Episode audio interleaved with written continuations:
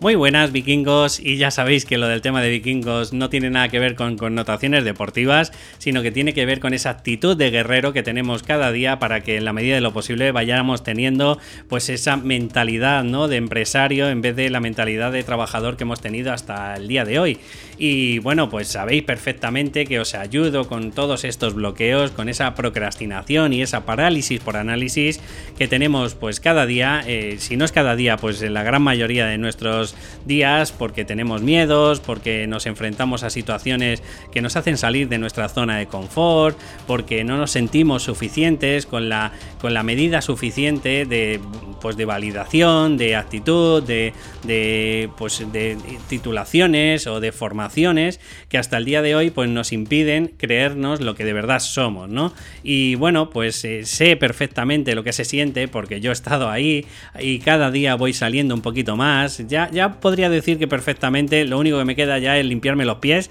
porque en la medida de lo posible eh, ya voy notando que ya he salido de, ese mundo, sé lo que sé, sé que puedo ayudar a la gente y cómo la puedo ayudar. ¿Y cómo la puedo ayudar? Pues primero contándote mis historias cada día, lo que voy haciendo, lo que voy mejorando y, y de una forma pues auténtica, ¿no? Que es lo que al fin de cuentas buscamos con este podcast, mostrándome de forma transparente, sin engaños y por supuesto que sí, pues pues mostrando mis servicios, mis productos para los que me contratan, eh, pues de una forma que va dirigido con valores a ayudar a esas personas a que se desbloqueen, a que no tengan esos miedos que tienes hasta el día de hoy y con ello, pues gracias, o mejor dicho, gracias a ello, pues voy viendo como esos emprendedores poquito a poco, oye, pues van mostrando y, y evidenciando pues todos sus productos y todos sus servicios y haciendo un mundo mejor cada día. Si te sientes identificado con todo esto que te estoy comentando, arrancamos el programa.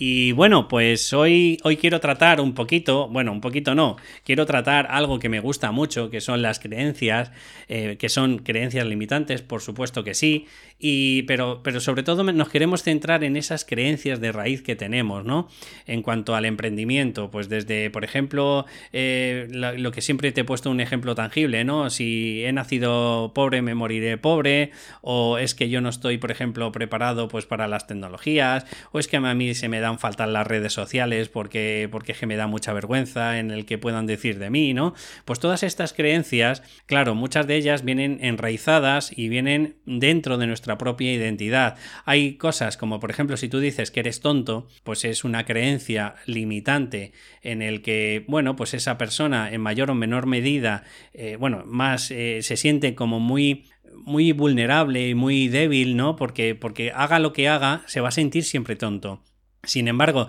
si tú dices que, por ejemplo, que todos los taxistas pues eh, son iguales, bueno, pues en la medida de lo posible no tiene nada que ver con tu, con tu identidad. O sea, es probable que les mires mal y siempre vas a estar buscando evidencias y excusas para ver que hacen alguna pirula a los taxistas o que te invaden un carril y, esto, bueno, pues de alguna forma va a evidenciar cada vez más eso, pero bueno, en definitiva, pues tampoco nos afectan tanto ese tipo de creencias, ¿no? Para, para decirte un poco y, para aclararte, primero, porque si a lo mejor me llevas poco tiempo, no sabes qué es esto de, de creencias limitantes y demás, bueno, pues primero me quiero centrar en, en qué es esto de creencias limitantes y, y acto pues te, voy clarificando en cómo podemos ir modificándolas y, demás, ¿no? Bueno, pues ¿qué son las creencias limitantes? Pues las creencias limitantes son unos pensamientos, muchas de las veces son irracionales. Eh, ¿Qué son pensamientos irracionales? Bueno, pues que no se, eh, se basan en ninguna evidencia. Por ejemplo, si tú dices todos los hombres son, iguales, pues obviamente mm, no, no, no, lo puedes sostener. No lo puedes sostener ¿por qué? Pues porque no has hecho una muestra de todos los hombres que hay en el mundo para comprobar si de verdad son iguales. Y además son iguales en cuanto a qué, ¿no? Entonces, bueno, pues decirlo de alguna forma, esto es verdad que nuestro subconsciente, nuestra, nuestra mente, lo que hace es empaquetizar todo el conocimiento, los hace en pequeñas eh, automatizaciones y estas automatizaciones, claro que nos ayudan en nuestra día a día. ¿A qué? Pues a hacer recursos o a, limitar pocos recursos a la hora de tomar decisiones, porque aunque no lo sepas, tomamos miles de decisiones en el día, que desde qué ropa me pongo, desde este me habrá mirado mal, porque me habrá mirado mal, pues entonces me voy al otro lado de la calle, de verdad, cientos de, decisiones. Y claro, una forma de, de, hacer que estas decisiones sean de forma casi isofactas, de forma automáticas, pues eh, por ejemplo, eh, vienen eh, pues a través de etiquetas, vienen a través de del tema pues de, de, pensamientos irracionales como te he hablado de generalizaciones o viene a través de creencias limitantes desde nuestra infancia de cosas que hemos aprendido en el camino o que no. Normalmente lo que suele ocurrir es que, porque tienes que pensar de que todo lo, que te, cuando te hablo ahora de la palabra trauma, me refiero a, ese sentimiento, ¿no? O a ese eh, efecto que ha producido en ti pues de alguna forma agradable, desagradable, ¿no? Pero para que te hagas una idea, normalmente cuando nos ocurre un episodio en nuestra vida, para bien o para mal, suele dejar una impronta. Una impronta es como una huella, ¿no? Y esa huella normalmente, por eso son las creencias limitantes, esa huella lo que suele ocurrir normalmente es que te genera un trauma. Trauma, pues desde, por ejemplo, que tus padres no han sido en su momento, pues quizás eh, a lo mejor, mm, bueno, perfectos y nosotros que sí creíamos que eran perfectos, pues en la medida de lo posible, pues un día, eh, por lo que sea, nos han dado una mala contestación y automáticamente tu subconsciente ha pensado que el culpable eres tú y probablemente ha generado en esa impronta, ha generado una creencia como soy tonto, eh, no valgo para nada, porque a lo mejor ha habido una frase que en ese momento te dijo y tú pues entre que tenías eh, unas malas herramientas y, que además eras muy chiquitito y que la realidad la, la, veías desde otra perspectiva que no era la correcta, pues probablemente generaste en ti esas creencias eh, irracionales o eh, creencias limitantes que lo que hacían era pensar eh, que para el día de mañana ibas a ser así en todos los aspectos. Pero bueno, no me quiero adelantar, te he dicho que las creencias limitantes es eso, son creencias que en la medida de lo posible te limitan, te hacen más chiquitito porque consideras que, que no vales, que no eres suficiente, que no tienes la capacidad para, etcétera, etcétera, o peor todavía, que te sientes que eres, y ahí puedes meter cualquier adjetivo peyorativo como que eres tonto, que eres idiota, que eres estúpido, que no vales, etcétera, ¿no? Entonces son creencias que por desgracia, si son muy enraizadas, si son de tu propia identidad, te van a limitar muchas áreas y muchas, eh, pues muchos campos de tu vida. No es lo mismo decir, pues que eh, se me da fatal las tecnologías. Bueno, ahí es bastante amplio, pero no es tan amplio como, por ejemplo, si dices que eres tonto, porque a la hora de intentar conseguir cualquier objetivo, obviamente, como eres tonto, ¿dónde vas tú? Y entonces al final acabas tirando la toalla sin ni siquiera intentarlo. Vale, una vez que te he dicho las creencias limitantes, aunque ya te he explicado uno de los campos, te digo que hay tres influenciadores en, cuanto a nuestras capacidades y nuestras eh, creencias que nos eh, imposibilitan en nuestro día a día. Vivimos dentro de una sociedad, la sociedad tiene en mayor o menor medida eh, ya implementadas unas creencias, y esas creencias, pues claro, ir contra corriente es bastante difícil. Por ponerte un ejemplo, yo que sé, que se me ocurre ahora, ¿vale? Esto no está ni, ni premeditado, ni ensayado, ni nada. Pero si hay unas creencias, por ejemplo, en la sociedad que la alimentación omnívora es mejor que la alimentación vegana, por ejemplo, porque consideran que se come de todo, cuando en realidad, si lo miras fríamente, muchos de los omnívoros eh, comen comida chatarra y además eh, tampoco es tan variedad como, como la gente cree, porque simplemente piensan que a lo mejor proteínas, hidratos, todos las, los aminoácidos que se necesitan y todas las vitaminas que se necesitan cuando, no sé si lo sabes, pero muchas de las veces cuando tienes comida chatarra, pues te faltan un montón de vitaminas y de minerales, pero claro, como la gente piensa que come carne y come hidratos y que, y que esa, carne e hidratos ya tiene la grasa incorporada, pues nos pensamos de que todo es correcto y todo es perfecto. La realidad, pues la realidad es que cuando te metes en el mundo vegano eh, y ya por narices tienes que tener unos conocimientos que para conseguir esa proteína se puede conseguir, pues por ejemplo, juntando en una comida arroz y en otra comida, o sea, en la cena, unas alubias y ya tienes complementados todos los aminoácidos ahí para conseguir la proteína, pues claro, la gente cotidianamente no sabe eso. ¿Qué es lo que ocurre? Pues que tienen asociados, como te he dicho, esos pensamientos irracionales por generalización, por ejemplo, en el que te dice pues que un omnívoro, por supuesto que sí, siempre come mejor que un vegano. Bueno, pues esto es un claro ejemplo de que vives eh, influenciado por una sociedad, esa sociedad te inculca una serie de creencias limitantes y mm, te imposibilita, porque también es verdad que incluso muchos profesores en nuestra adolescencia y, y nuestra infancia nos ha imposibilitado a ver la realidad de otra forma si no lo contemplaba ese profesor, pues poquito a poco oye, pues vas inculcando o te vas eh, inculcando tú mismo, pues una serie de creencias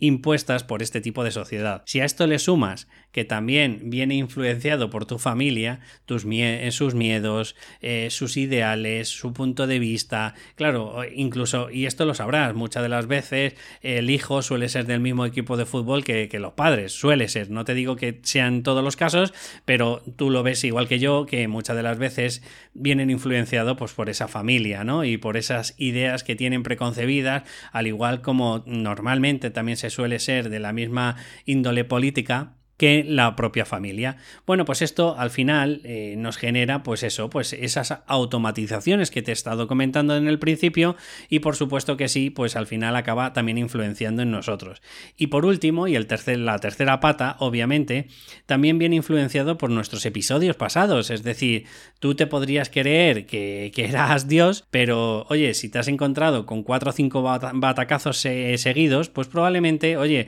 pues al final acabas desquebrajando esa creencia potenciadora o, limitante, según las circunstancias, de que te creías un dios en una determinada área, ¿no? Y esto, pues tarde o temprano, eh, al final acaba eh, pues poniendo eh, unos conceptos que pueden ser positivos en algunas partes, por eso serían creencias potenciadoras, y otras veces pues suelen ser unos conceptos negativos como son las creencias limitantes. Vuelvo a decirte, si tú por ejemplo has tenido por poner otro ejemplo, has tenido dos según tus argumentos, fracasos matrimoniales y ahora estás a punto de casarte nuevamente, pues probablemente esa sensación de haber tenido dos parejas anteriores y que no has sido capaz o no habéis sido capaz de que eso cuajara, pues obviamente mm, te vas a sentir pues con pies de plomo, vas a tener unas creencias como puede ser el amor mata o el amor roba dinero, yo qué sé, lo que, lo que se te haya ocurrido en ese momento. Pero obviamente estos tres influenciadores bien por lo que ha ocurrido en la sociedad en la que estás, bien por la familia